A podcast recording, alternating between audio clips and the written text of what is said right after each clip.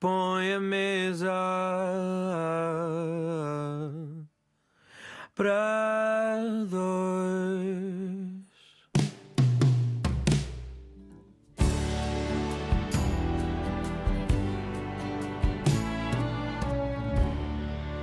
Olá, muito boa noite. O meu nome é Nuno Galopim e hoje vou jantar com o escritor brasileiro Rafael Galo. E Rafael, boa noite antes de tudo mais. E na verdade isto já aconteceu. Sim, boa noite, Nuno.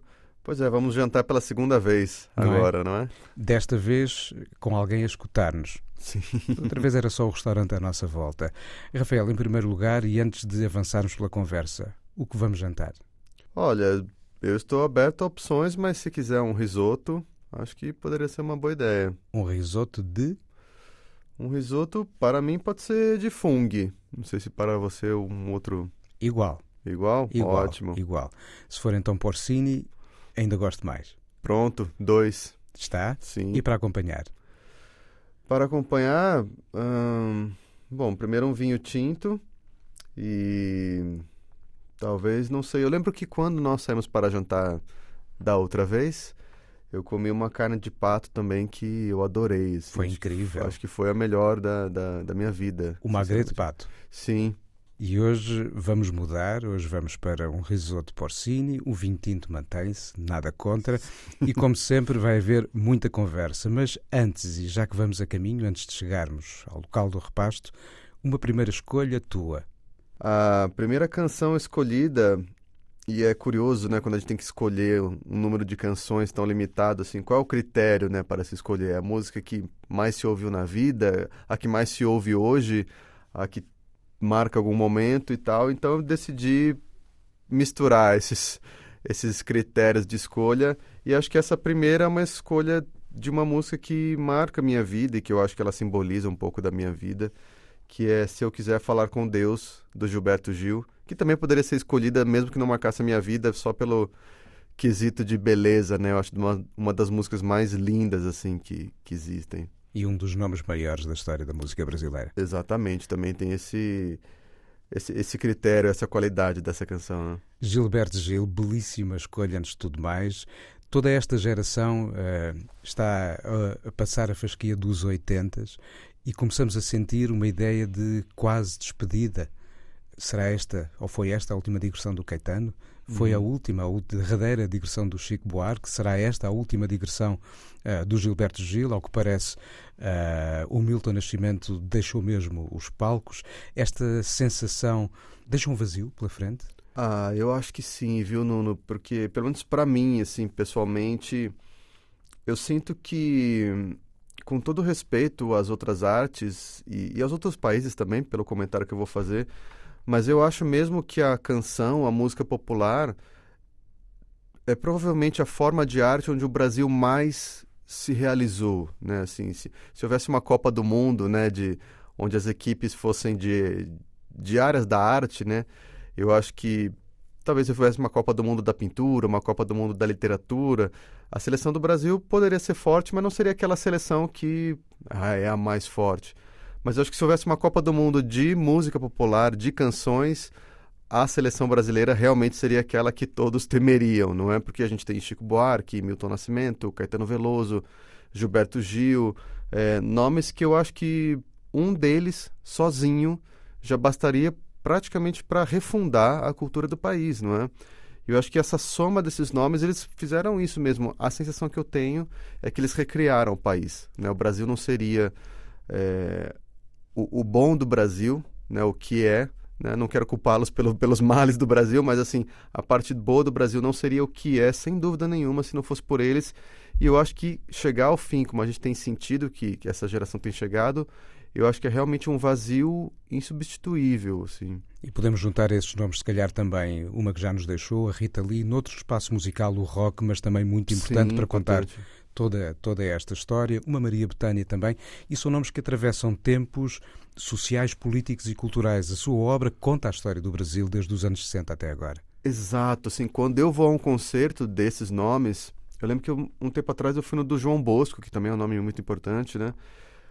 há essa sensação que não é só música aquilo que você está vendo, você está vendo realmente a história né, do país E, e, não só pelas letras ou pelo que representaram, mas realmente assim é como se você visse uma fundação do país, na, uma construção do país na sua frente e ao mesmo tempo com aquela beleza toda, né? Com aquela aquilo que para mim é comovente. Sempre que eu vejo um concerto desses autores, desses cantores, assim, é uma experiência mais comovente, mais profunda, assim, do que somente música, que eu adoro também, não é? Eu vou em muitos concertos que, ah, eu gosto da música, mas esse tem realmente quase uma história de família, assim, para todo mundo do país, eu acho. Né? Então é uma experiência de hipersensibilidade mesmo. Antes de imaginares que terias um futuro a passar pela escrita de livros, a música se calhar estava mesmo nos teus primeiros horizontes. Ou seja, eu tenho aqui à minha frente um ex-futuro rockstar.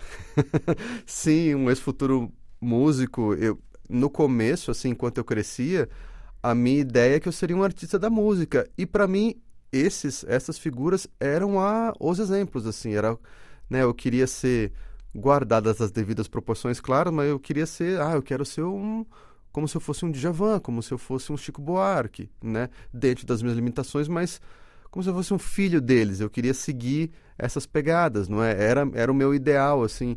E mesmo tendo ido para a literatura, até hoje, Nuno, eu acho fundamental a influência que eles tiveram sobre a minha escrita, sobre a minha relação com a palavra, né? Quer dizer, tem muita coisa que eu escrevo, que mesmo que seja uma ficção, seja prosa, mas que o ideal, né? Aquele ideal que a gente sempre tem, né?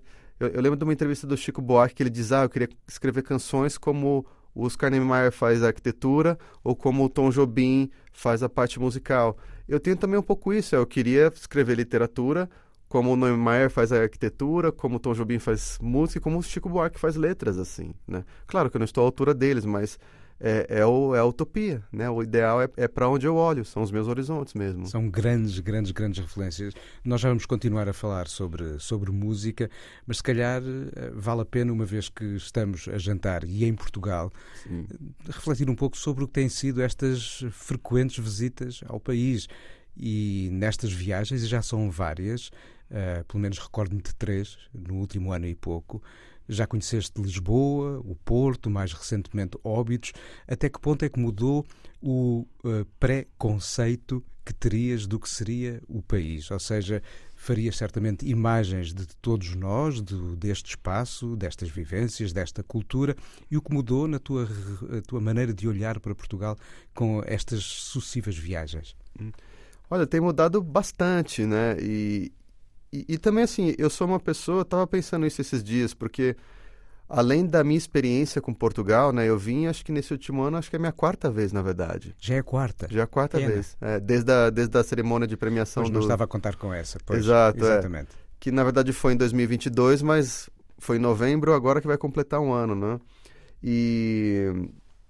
Mas eu penso nisso, no, né, na, na vinda para Portugal, eu conhecer mais mas também essa comparação com outros olhares do Brasil, ou com, mesmo com comentários que eu ouço, né, quando eu comento sobre Portugal, que eu fui ou que eu conheci.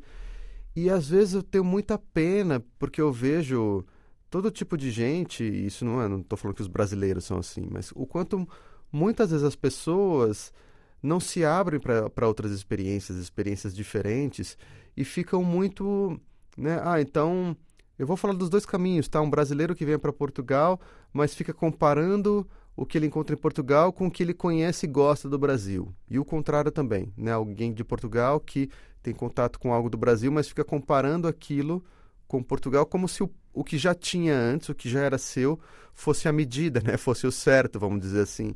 E quando você entra nisso, você começa a achar que o, tudo que é diferente é errado e você perde grande parte da experiência. E eu gosto sempre de me abrir, né? Ainda que eu não goste depois, estamos aqui, né, falando sobre um jantar, ah, vou experimentar uma comida diferente. Ainda que eu não goste, mas eu gosto de experimentar e de descobrir mais. Eu sempre sinto que isso me acrescenta. Então, para mim tem sido muito, muito bom conhecer mais, né? Eu, eu, eu sinto que existe uma essa preconcepção no Brasil de que as pessoas em Portugal, na Europa em geral, talvez não sejam muito hum, é, receptivas, né, ou muito cordiais, como costuma ser no Brasil, mas eu sinto que você descobre que é, um, é, uma, é um tipo diferente, é uma maneira diferente de ser cordial, de ser gentil, que talvez não seja tão aberta como no Brasil, né, tão frontal e imediata, Mas, por outro lado, eu sinto que é um pouco mais consistente também. Né? Porque eu acho que no Brasil, às vezes, a gente é muito assim, ah, que legal, você veio, mas passados cinco minutos aquilo evapora também, não é? E, e, e, você pode cair numa outra coisa. Então aqui eu sinto muito essa gentileza mais consistente, né? Tem lugares que eu conheço que eu acho muito bonitos, assim, em poucos quilômetros, né? Na vez passada eu fui para Montemor, fui para Guimarães, né? Cidades tão lindas, assim, que nunca passam ou raramente passam pela cabeça de, de alguém do Brasil ou talvez de fora de Portugal visitar, não é? Não são os destinos turísticos, né? Que são mais Lisboa, Lisboa e Porto mesmo. E de repente você vê, nossa, mas são cidades tão lindas que deveriam estar no roteiro de qualquer pessoa que passa por Portugal, não é?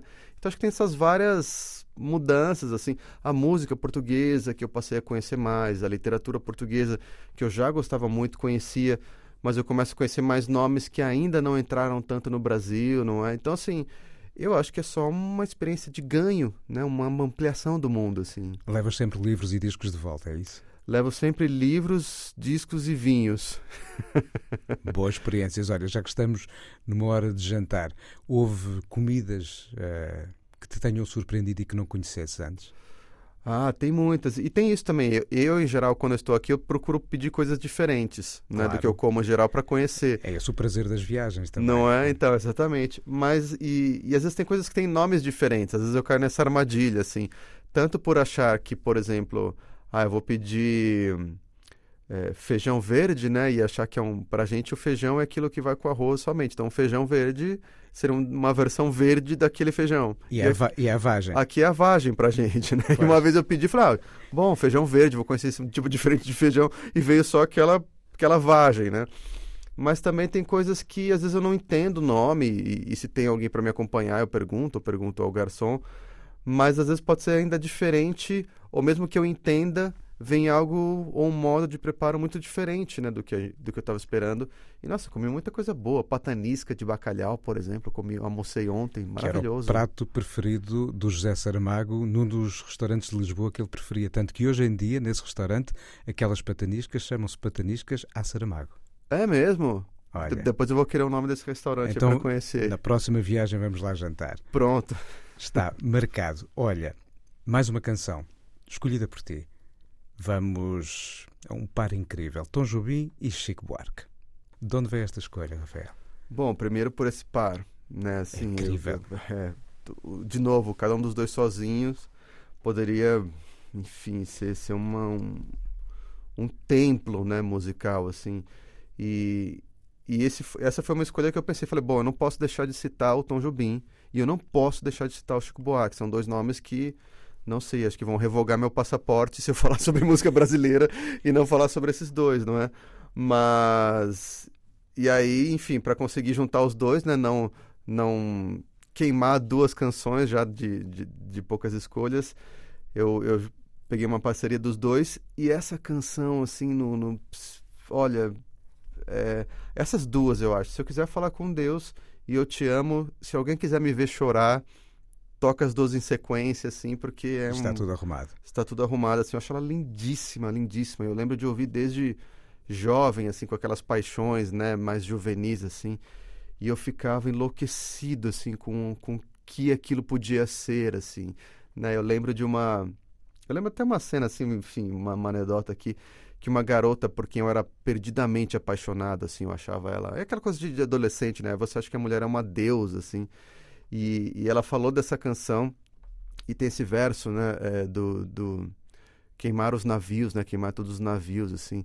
Eu lembro que ela falou assim do meu lado, né, de forma muito trivial, assim. Ah, será que existe assim esse tipo de amor que a pessoa sente que queima os navios? E eu já estava assim, ah, eu queimo os meus navios por você, todos, né? Claro, quando você não tem navio nenhum, né? você queima todos. Então, para mim tinha esse sentimento, sabe? E ao mesmo tempo, é aquela coisa que depois que você se torna adulto, né, tem muita coisa da juventude que a gente passa, ah, eu tinha todo aquele sentimento, mas hoje eu vejo que era uma coisa pueril, simplória, né? Essa não, assim, quanto mais eu cresço, quanto mais eu estudo, quanto mais eu acho que eu amadureço, mais beleza eu enxergo, na verdade, né? Assim, na harmonia cromática, na, na, na, melodia, nas diferentes, nos versos, nos jogos de palavras, assim, é, é a canção perfeita, né? Para mim, essa é a canção perfeita, não tem qualquer critério por qual se avalie. ela é nota, é nota 20 aqui que se fala, né? No É. Brasil é nota 10 o máximo. Ela é nota 20. Eu também acho. Eu acho que nós, já, se calhar, já falámos sobre isso, só que na altura não havia microfones a escutar-nos. Eu, eu acho que se houver um segundo Nobel atribuído a alguém que faça canções, o Chico Buarque é um seríssimo candidato a ser o distinguido. Eu acho, e sinceramente, né, tem essa questão, ah, nunca foi um Nobel para o Brasil, né, quem poderia ser. Eu acho que hoje se tem um nome que eu ficaria muito feliz, assim, sabe, sentiria que, nossa, era, era o prêmio devido, seria o Chico Buarque, assim. Eu acho que o Nobel brasileiro deveria ser ele por tudo, assim, que ele representa, né? Inclusive porque ele, inclusive, escreve livros, livros muito Prosa. bons. E boa. Escreve prosa, literatura muito boa, mas só o que ele fez na canção, assim, e acho que esse perfil do próprio país, né, da gente se reconhecer, bom, qual que é a nossa força maior? No que, que nós somos realmente bons? Eu acho que para a canção seria perfeito, assim, perfeito mesmo. Nós conhecemos em 2022, quando a Dor Fantasma estava quase a nascer. Sim, E agora temos a oportunidade de ler um livro que já existia no Brasil por essa altura, mas que não estava publicado entre nós, que é o teu primeiro romance, O Rebentar. E que, uma vez mais, nos propõe uma história que não é fácil. Gostas de histórias que eh, comportam uma reflexão sobre a dor, sobre o sofrimento. No, na Dor Fantasma, a ideia de um pianista que perde a possibilidade de tocar música e que não é uma pessoa de quem se gosta com facilidade, sim. antes pelo contrário. Uhum. Ou seja, há aqui vários desafios e aqui temos uma história não é só de uma mãe que perde um filho, é a história de uma mãe que aprende a lidar com a perda do filho e a tentar superar a perda. Exato, eu acho que isso é o mais importante, assim, né? Porque esse filho desaparecido, ele não é reencontrado, e eu não estou dando nenhum spoiler, isso é avisado nas primeiras páginas, porque justamente eu queria que não, não houvesse essa expectativa, que eu sei que sempre se cria, né? Uma criança desaparece, um filho desaparece, todo mundo passa a ter a expectativa de que aquela situação se resolva, que esse filho seja reencontrado. Tanto que há casos que sempre se tornam notáveis, não é? Assim, em alguns lugares, em determinadas épocas. Eu sei que até aqui em Portugal o caso do Rui Pedro, né, que foi muito notável.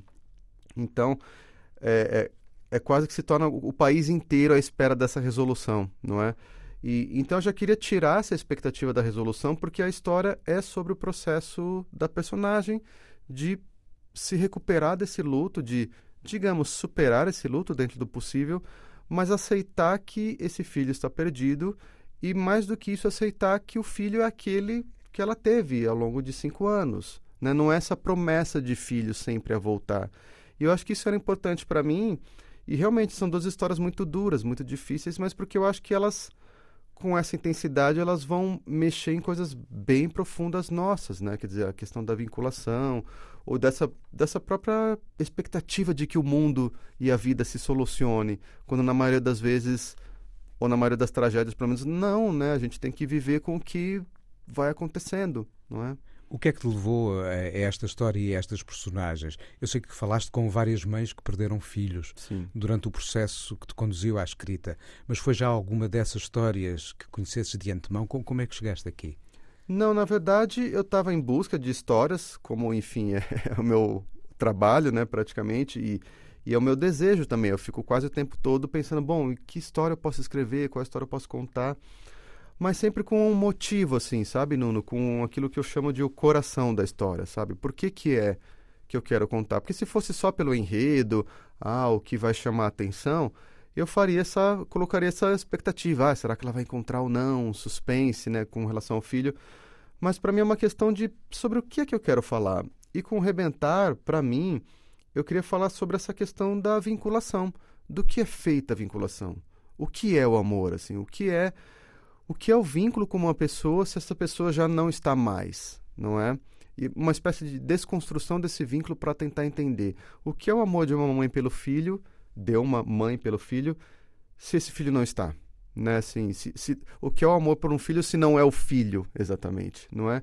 E aí eu acho que essa questão se mostrou muito interessante, assim, né? Muito de colocar realmente em xeque essa, essa pergunta e eu passei a escrever. Mas aí, em geral, quando eu faço essas entrevistas, que eu sinto que eu preciso aprender sobre esse mundo, na verdade eu tenho bastante da história já definida, porque eu não quero roubar a história de ninguém, não quero pegar a história de ninguém, mas eu quero conhecer esse universo e os detalhes e sutilezas desse universo para poder contar melhor essa história. E sempre quando a gente conversa com as pessoas, de novo, nessa questão de se, de se abrir e aprender, você aprende coisas que você nunca imaginou, né? Porque a gente pensa, ah, né, a mãe deve sofrer, deve ficar em busca, deve ir em delegacias.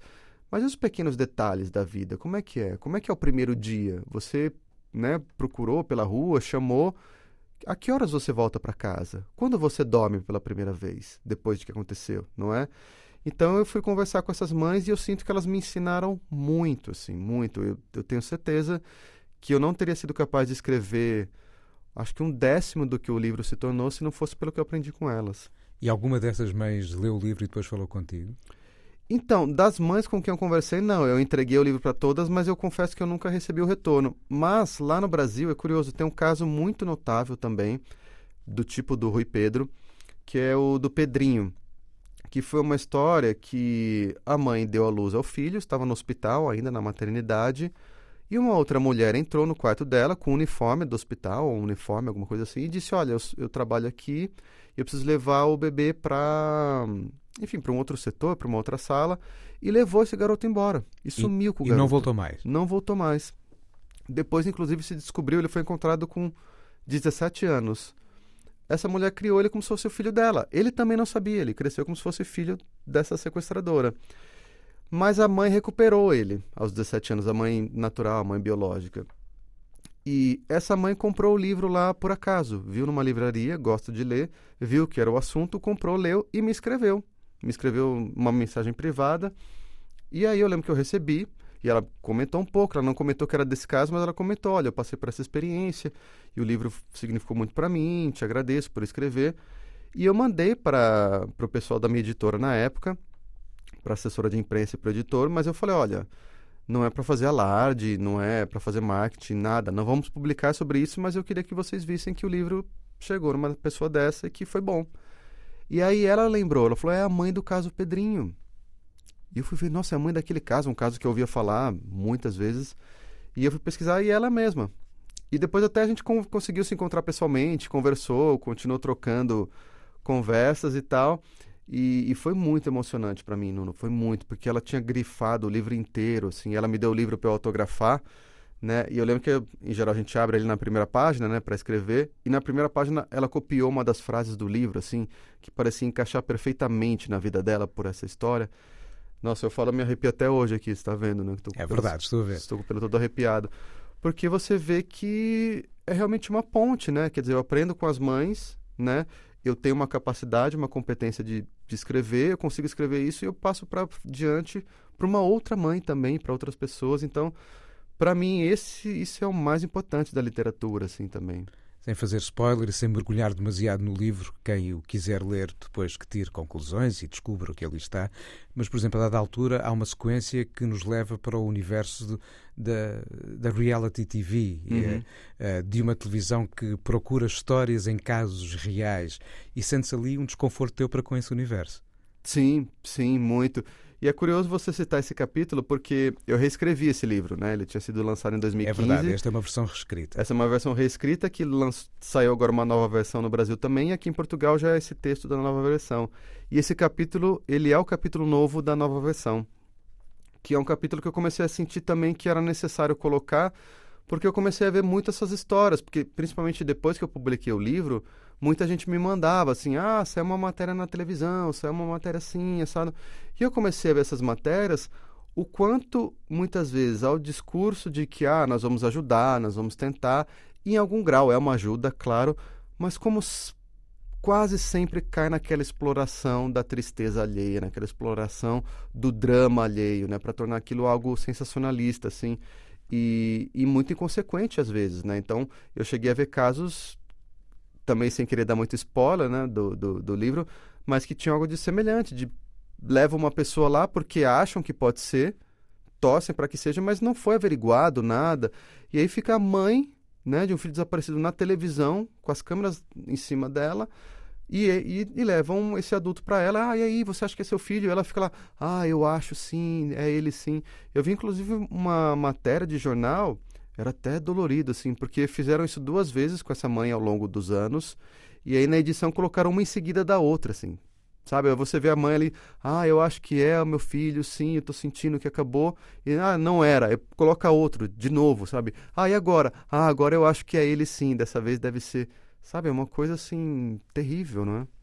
Vale a pena ler o livro, é a única coisa que eu, que eu sublinho aqui. Que ah, obrigado. Eu, de resto, já tinha lido a versão que me tinhas dado aqui uhum. há, um, há, uns, há um ano e pouco, e agora, ao recordar o livro, ao relê-lo na semana passada, dei com este capítulo. Sim, muito precisamente bom. De, de novo. Olha, outro dos detalhes em que eu reparei agora a reler o livro, e porque íamos conversar à hora de jantar, foi o de que há vários jantares no decorrer uh, das páginas. Há um jantar de Natal. É verdade. Há um jantar de Ano Novo e nunca falas em exatamente o que se vai comer, exceto num em que eh, referes e é porque uma das personagens gosta mesmo de um risoto, como nós. Sim, é verdade, é verdade. É... Tem esse jantar também, né, que a sobrinha, né, a filhada exatamente. da Angela vai, vai, vai visitá-la e supostamente a Angela vai contar sobre a escolha dela, mas é bem curioso e, e agora enquanto você falava eu pensei, nossa, são coisas que eu não reparo, não presto muita atenção, mas acho que eu contei esse prato específico porque na verdade o que importa é que é o prato preferido da outra pessoa, que ela faz para agradá-la, assim, né? E aí acho que eu precisava especificar, assim, ia ficar um pouco estranho dizer, olha, ela fez o prato preferido da sobrinha, da Isa. Aí todo mundo falou, mas qual que é esse prato? Se esse prato é o preferido, é um prato importante, eu preciso saber qual que é, né? Mas é verdade, agora eu lembrei, boa. É um belo risoto, é o que estamos a jantar hoje. E há música também. Há três canções escolhidas pelo Rafael, mas há uma que eu trago para, no fundo, te oferecer e para motivar a conversa que vem a seguir. É claro que chegas de uma das cidades de que eu mais gosto, a cidade de São Paulo. E ao pensar numa canção sobre São Paulo, podia ter ido bater à porta do Sampa, Sim. do Caetano Veloso, que ele tocou aqui há poucas semanas no Coliseu dos Recreios e o momento foi absolutamente incrível. Uma canção linda sobre a descoberta da cidade de São Paulo. Hum. E da primeira vez que eu estive em São Paulo, eu fui ao ponto onde se cruza a Ipiranga com a Avenida São João para sentir o que a canção nos conta, por exemplo. Mas resolvi recuar um pouco no tempo e trazer uma canção do nome que eu sei que nem é dos que tu mais gostas, mas que propôs, no final da década de 60, um retrato sobre uma cidade que na altura tinha 8 milhões de habitantes. Este é São São Paulo, Portão Zé. Este é um retrato de uma cidade e é uma canção que teve o seu momento na história da música do Brasil, porque também venceu, tal como outras que fizeram história. De resto, o tropicalismo passa muito por festivais de, de música na televisão Sim. e esta venceu o Festival da TV Record em 69. Mas, acima de tudo, é um olhar sobre uma cidade que, para um português que está pouco habituado a metrópoles tão grandes, à partida, se calhar pode assustar. Como é que é viver numa cidade com, já não são 8 milhões? Quanto está hoje? Em 15? Deve ir pelos 14 e tal, 15 Acho milhões. Isso, sim. não é? Sim. É, é bastante curioso, é bastante diferente. E agora, né, falando sobre essa canção do Tom Zé, Sampa do Caetano, e tem uma outra também que se chama Rio 40 Graus, que ah, fala incrível. sobre o Rio de Janeiro, é, e fala, né, tem um verso que eu adoro, que eu acho uma definição perfeita do Rio, que é cidade purgatório da beleza e do caos. E há uma do crioulo muito interessante que é o Não Existe Amor em Não Existe Amor em São Paulo, é. E, e, é, e é curioso, né? Como acho que todas, todas essas canções elas falam sobre essa relação de que há muita beleza, mas também muita, muitas coisas ruins. Não é assim, muita. Você se atrai por aquilo e você gosta daquilo, mas ao mesmo tempo você tem uma repulsão. Não é assim, acho que essa canção do Tom Zé, esse tom também, né? Quer dizer, não é, nunca é aquela ode pura, né? a, a, cidade, assim, que é toda beleza, né? Mas, mas também nunca é uma, uma, uma, postura também de só de crítica, né? De falar, ah, isso aqui é uma porcaria, isso aqui é um lixo, não é? é mas é ver as duas coisas, porque eu acho que para qualquer pessoa que mora numa grande cidade do Brasil, né? Como São Paulo, como o Rio de Janeiro, isso é muito intenso, sabe? Não é o tempo inteiro, assim, né? Quer dizer, o tempo inteiro você sai de casa e você anda até o seu trabalho, seja de carro, seja de metro, seja de a pé, é, você vai ter contato com esses extremos assim o tempo inteiro, né? Lugares bonitos, coisas legais para fazer, coisas agradáveis, chamativas, não é? Bom, você disse que você foi na esquina da, da Ipiranga com a São João, imagino que tenha sido isso. Você falou, nossa, que momento emocionante, aquele momento, mas é um lugar da cidade que está bastante sofrido, né? Você vê muita pobreza. Todo o centro neste momento é difícil, de resto o Museu da Língua Portuguesa fica mesmo junto à Cracolândia. Sim, exatamente. A a, a, Sala São Paulo, né, que tem os, os concertos da orquestra. Que é linda aquela sala. É lindíssima, então é isso, e né? Ao pé da São João também. Exato, acho que é isso. Você você tá ali dentro de um concerto, talvez ouvindo um Vila Lobos, digamos, com uma orquestra linda, tudo maravilhoso, uma sala maravilhosa. Você sai da porta para fora e é uma tragédia social, assim, porque é perto da Cracolândia, ou do que se espalhou da Cracolândia, e você vê moradores de rua, pessoas destruídas assim pela droga muitas vezes, é, pela criminalidade, pela violência, aquela coisa, né, às vezes lixo nas ruas. Então esses, esses extremos assim que a gente convive aí eu acho que são né, pontos ainda mais contrastantes, mas que em algum grau a gente vê o tempo todo, né? Você no, hoje, em especial depois da pandemia e depois do governo do Bolsonaro, uh, eu acho que não há um lugar em São Paulo onde você consiga andar por mais de dois ou três quarteirões sem passar por, um, por alguém morando na rua, por alguém dormindo na rua, por uma família, né? Tá espalhado, tá... Então, assim, é, é muito triste, sabe? Assim, é muito triste essa miséria toda, essa desigualdade, né? Ao mesmo tempo você passa por prédios maravilhosos, tá tocando música bonita em algum lugar. O centro está cheio então de edifícios lindíssimos, o edifício Itália e outros mais, todos ali que ficam em volta do Valdoia Gambaú, aquela zona é linda. Exato, exatamente. Por exemplo, o centro de São Paulo acho que é um belo exemplo, né? Porque é esse lugar que tem construções lindíssimas, dá vontade de parar e ficar olhando, mas você não pode ficar parado olhando ali, porque você provavelmente vai ser assaltado também, né? Então tem esse, todo esse conflito, esses choques sociais, não é? Que são, são terríveis, são difíceis. Tens pontos de fuga eh, em São Paulo, mas se calhar são pontos de fuga para onde vai muita gente. Eh, podem não ser os habituais, o, o Parque do Ibirapuera, o, o Minhocão ou a própria Paulista, que ao fim de semana estão cheios de gente. Quais são os teus? Os meus, eu, eu gosto de lugares com menos gente, assim. Então, por exemplo, muitas vezes eu vou a, ao cinema em sessões fora do horário né? Vou sozinho, fora do horário, assim, vou numa quarta-feira à tarde, se eu puder. Eu gosto muito dos museus de lá. Eu acho São Paulo uma cidade riquíssima de museus. Para mim é a cidade com os melhores museus do Brasil. Sim, eu acho também, né? O MASP, o próprio Museu da Língua. O Museu da Imigração. Museu da Imigração, tem muitos, né? E são museus, a Pinacoteca. Lindíssimo também. Lindíssimo. E são museus que às vezes eu vou porque eu quero ver uma exposição, mas aí eu vejo a exposição, encontro um canto para mim ali, fico sentado ali sozinho, né? Alguns parques também, onde a gente tem mais verde, mais natureza, né? Que eu acho que são bons também. Era uma coisa que antigamente eu não dava muita atenção, assim, confesso, né? Era mais essa coisa da cultura, da intelectualidade.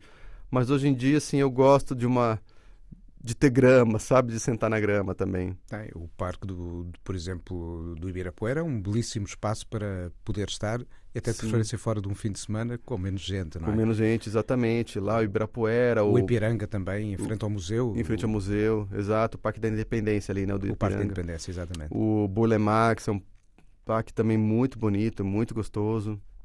Já aqui ficamos com meia dúzia de sugestões para próximas viagens a São Paulo e, de resto, as livrarias podem fazer também parte desse do roteiro, que há, há belas livrarias Sim, em, em também. Sim, também. Acho que há muitas, assim. E, infelizmente, lá a gente teve esse... Agora a gente está passando por um momento de fechamento, né, de falência da, das grandes livrarias. Houve o caso da cultura. Houve o caso da cultura. Agora a Saraiva também fechou, né? E, e, a Cultura, por exemplo, era uma livraria que era um ponto turístico né, em São é Paulo, verdade. na Avenida Paulista. Mesmo quem não gosta de livros ia lá porque era muito bonita. Então há uma certa tristeza nesse fechamento, mas também é, é bom porque agora há um movimento de abrir muitas livrarias pequenas, de rua, e que tem mais atividades, tem mais conversas com autores. Então, assim, também está um, uma nova vida que eu acho bastante interessante também. E também tem se tornado um pouco meus refúgios, assim, cada uma delas.